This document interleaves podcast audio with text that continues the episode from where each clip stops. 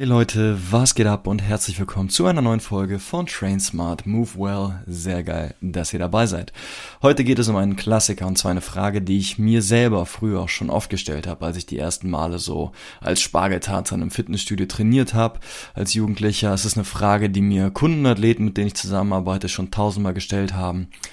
Philipp, wie geht diese Übung eigentlich richtig?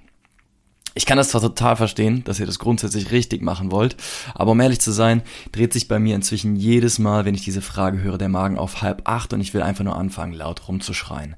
Warum das so ist, was meine Antwort auf diese Frage ist und mit welchem Gedankenkang ihr euch in Zukunft in diesem Wirrwarr von Empfehlungen um die richtige Übungsausführung zurechtfinden könnt. Das erfahrt ihr in der heutigen Folge von Train Smart Move Well. Mein Name ist Philipp Jakobs und gleich nach dem Intro geht's los.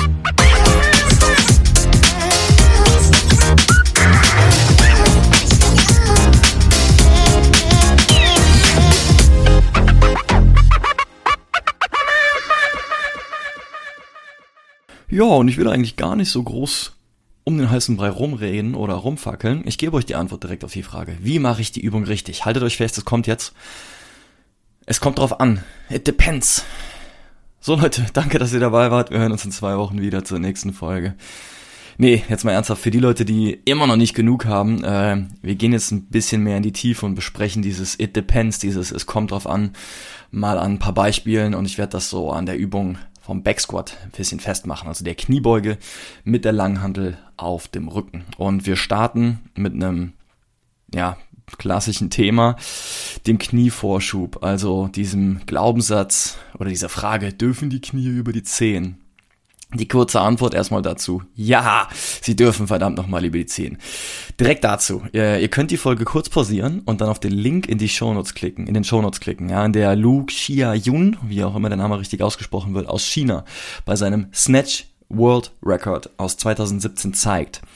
Und falls ihr keine Geduld haben solltet, das Video euch komplett anzugucken, ich glaube, das geht drei Minuten, vier Minuten irgendwas, dann spult es schnell vor, geht zu zwei Minuten und dann guckt mal bitte genau auf die Knie von Lou und checkt, wo die im Vergleich zu seinen Zehenspitzen sind, als dieser Mann, verdammt nochmal, 177 Kilogramm über seinem Kopf auffängt. Also drückt jetzt kurz auf Pause hier beim Podcast, guckt euch das Video an und dann hören wir uns in ein paar Sekunden wieder.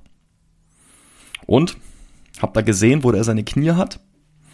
Frage, heißt das jetzt, dass wir alle 177 Kilo über den Kopf auffangen sollen, während unsere Knie 10 Zentimeter über den Zehenspitzen zeigen? Ja, na klar.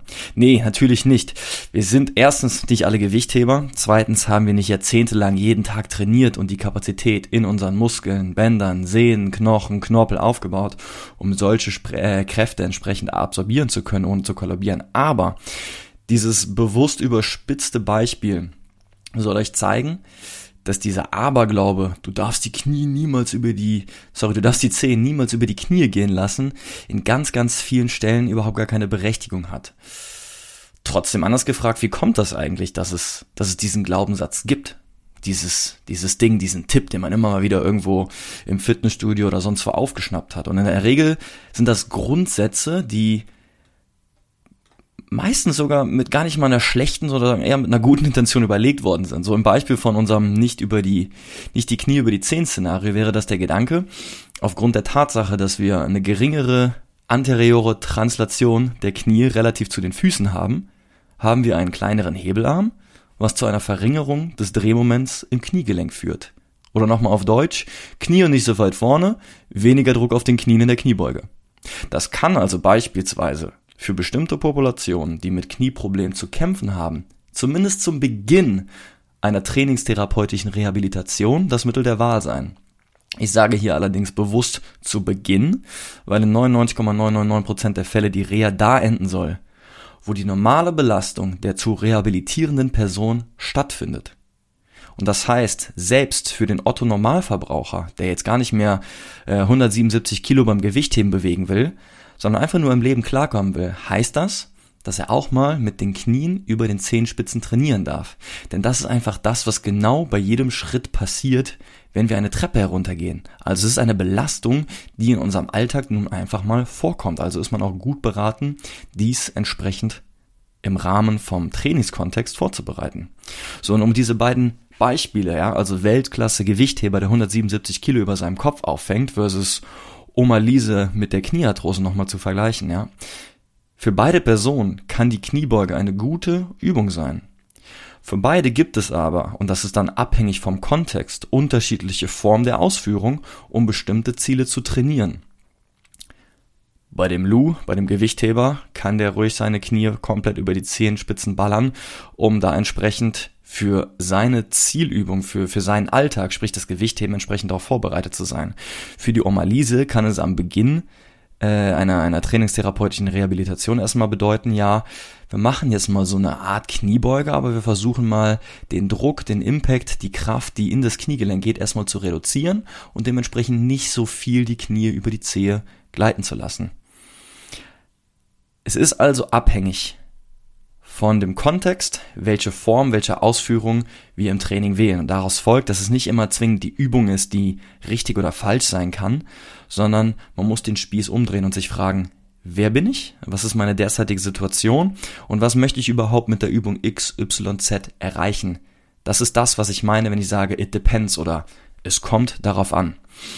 Das Ganze möchte ich jetzt gerne nochmal aus einer anderen Perspektive betrachten. Wir bleiben aber immer nochmal am Beispiel des Backsquats. Denn eine andere Diskussion, die immer mal wieder aufkommt, ist die Frage der Tiefe. Ja, also wie tief gehe ich denn in meiner Kniebeuge?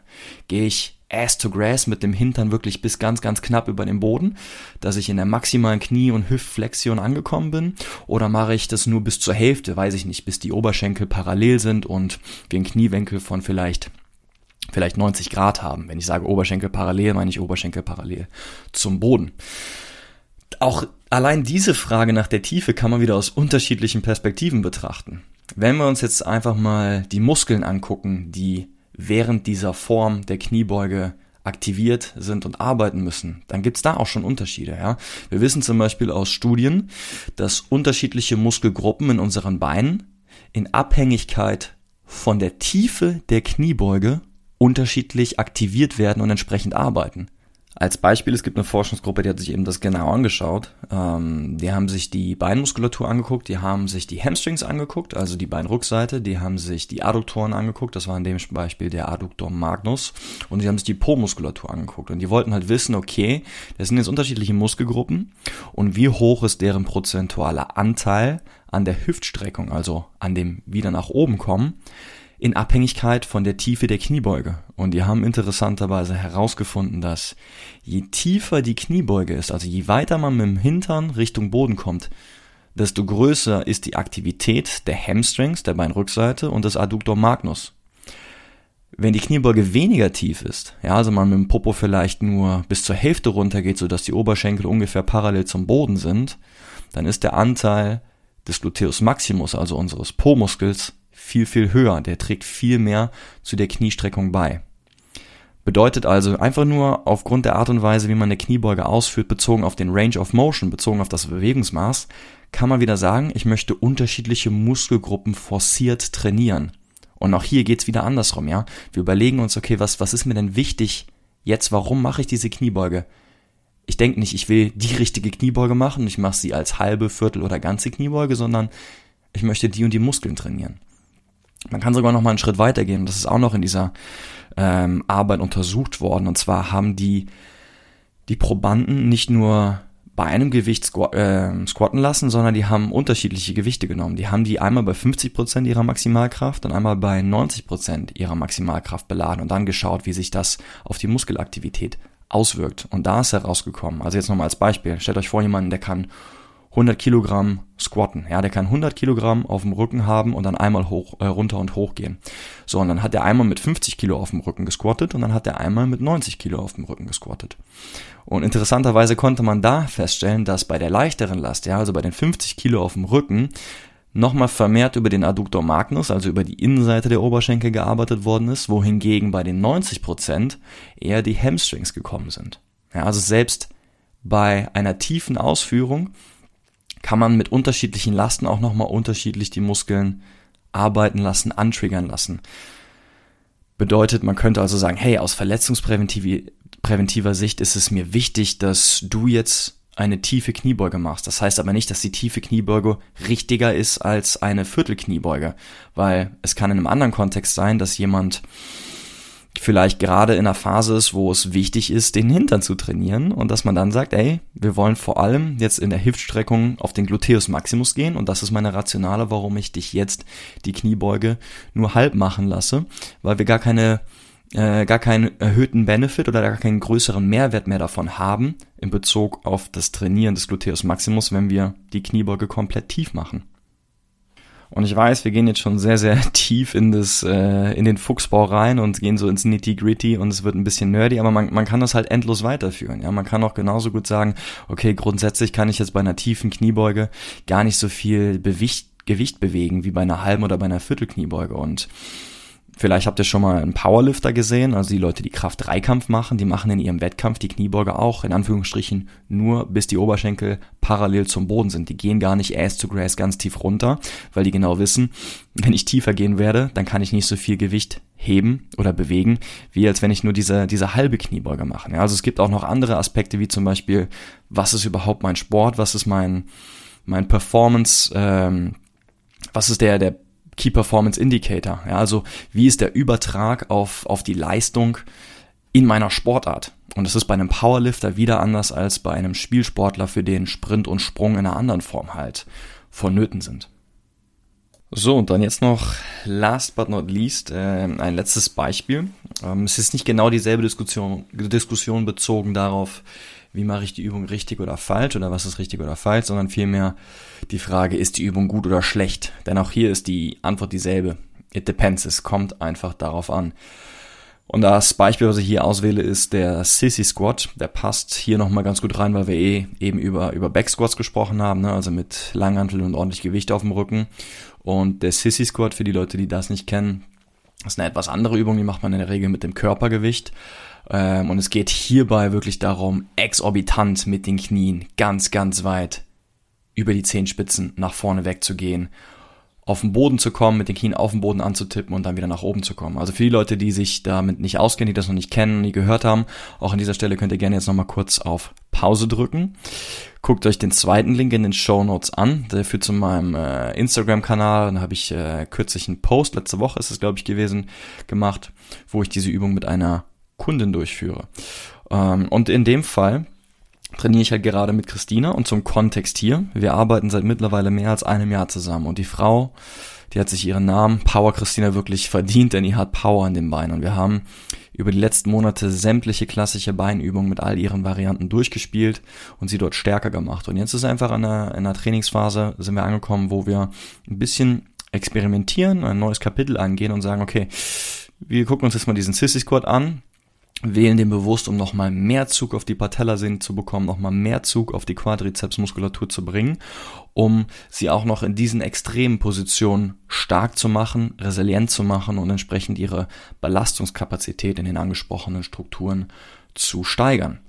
Würde ich diese Übung jetzt mit einer neuen oder trainingsunerfahrenen Kunden beginnen? Absolut nein. Aber im Fall von Christina ist es einfach nur eine ja fast logische Progression für ihr Beintraining, welche wir über mehrere Monate mit anderen Übungen vorbereitet haben, wo wir dann auch sagen können, ey, du wirst jetzt hier nicht das Knie zerschießen, weil dein Körper, deine Muskeln, deine Bänder, deine Sehnen, dein Knorpel, die können das mittlerweile ab, weil wir mit Hilfe von Krafttraining das Ganze entsprechend ja, vorbereitet haben und ein gutes Fundament aufgebaut haben. So, und wenn wir jetzt bei dem Beispiel Sissy Squat bleiben, selbst in der Reha von einem Kniepatienten könnte, muss nicht, aber könnte diese Übung eingesetzt werden. Jetzt im Beispiel bei, äh, bei meinem Fachgebiet Patellatendinopathie oder Patellaspitzensyndrom, wo ich mich viel mit beschäftigt habe. Ihr kennt vielleicht die, die Folgen, die ich dazu gemacht habe, könnt gerne mal runterscrollen. Habe auch meine Masterarbeit dazu geschrieben und eine Interventionsstudie durchgeführt und so weiter und so fort. Ich habe das selber durchgemacht und mich mit Hilfe unter anderem von dieser Übung am Ende der Reha auch ähm, ja, therapiert, um meine Belastungskapazität zu steigern. Also ich habe diese Übung jetzt nicht in einem Zustand gewählt, wo die Sehne sowieso schon akut irritiert war und es wehgetan hat, aber ich habe sie im späteren Verlauf meiner Rehabilitation genutzt, um viel Zug auf diese Sehne zu bringen und halt wirklich meine Patellasehne zu targetieren und halt stärker zu machen. Und da ist der Sissy Squat eine Möglichkeit, das zu tun. Gibt auch andere.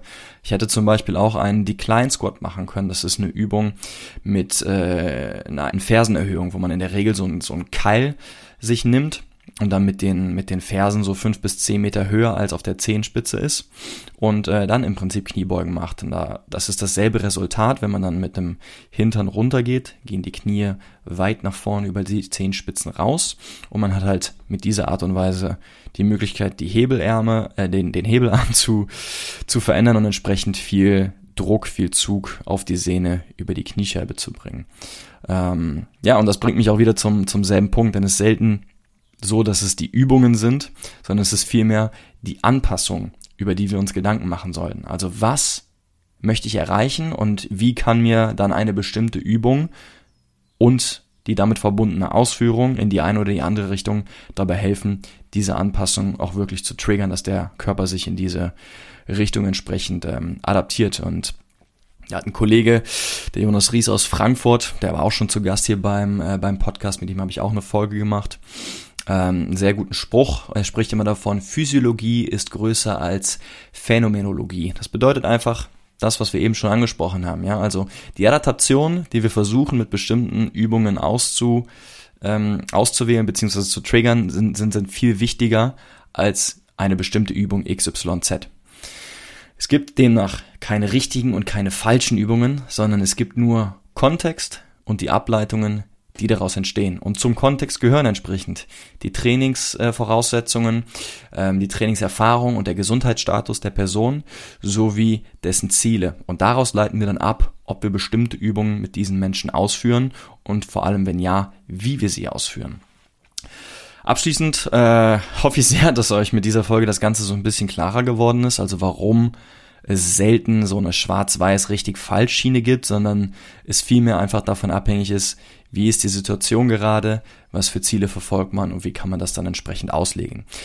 Als Faustregel könnt ihr aber euch aber trotzdem, um das Ganze nochmal so ein bisschen zusammenzufassen, wenn ihr Leute seid, die, die gesund sind, die grundsätzlich jetzt keine Probleme haben und einfach ein bisschen trainieren wollen, Spaß bei der Sache haben wollen, dann trainiert regelmäßig, macht nicht zu schnell zu viel und schaut einfach, dass ihr, dass ihr mit einem Lächeln wieder rauskommt, dass ihr einfach Spaß bei der Sache habt. Ja, und wenn ihr diese drei Punkte schon berücksichtigt, dann habt ihr schon verdammt viel richtig gemacht. Für alle anderen, die jetzt vielleicht gerade zuhören und doch mit dem ein oder anderen Wehwehchen zu kämpfen haben, wo es dann eventuell doch relevant sein könnte, wie man bestimmte Übungen macht, wann man sie macht, wann man eventuelle Übungen auch sein lässt, und ihr so denkt, yo, ich habe das jetzt grundsätzlich verstanden, was du hier erzählt hast, aber ich brauche trotzdem jemanden an meiner Seite, eine Art Sparingspartner, der mich da ein bisschen an die Hand führt und durch den Prozess begleitet, äh, dann könnt ihr auch gerne Kontakt zu mir aufnehmen. Ihr erreicht mich über Instagram, ihr erreicht mich per Mail, auf meiner Website oder über LinkedIn. Und ähm, ja, alle Links dazu findet ihr auch wieder in den Show Notes zu dieser Folge. Also kommt da gerne auf mich zu, tretet in Kontakt und vielleicht kann ich euch ja auch weiterhelfen. Das war's von mir. Danke fürs dabei sein. Wir hören uns in zwei Wochen wieder und bis dahin, train smart and move well.